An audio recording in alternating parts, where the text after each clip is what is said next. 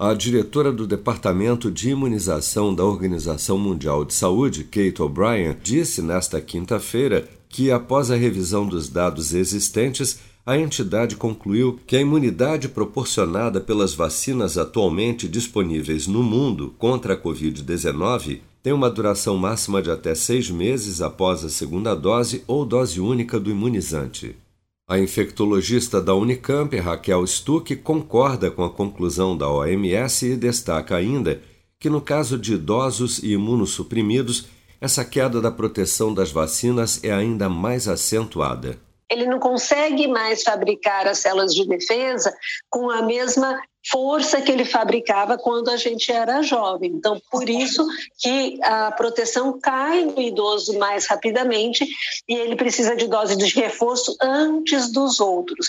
O que a gente espera de uma nova geração de vacinas? Primeiro, que elas possam ser de dose única, eventualmente que não precisem ser até injetáveis, né? pode ser inalatória, talvez, e que durem um intervalo de tempo maior, mesmo nas pessoas que, respondem, que não respondem tão bem à vacina.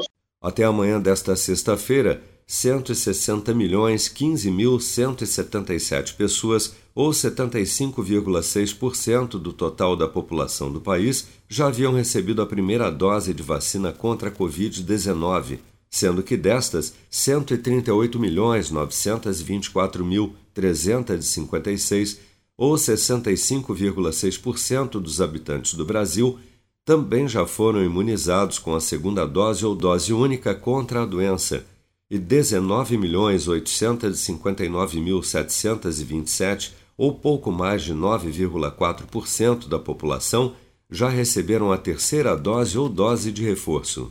Dados do Ministério da Saúde apontam que nas últimas 24 horas, 9.278 novos casos de Covid-19 foram reportados pelas secretarias estaduais de saúde até às 16 horas desta quinta-feira.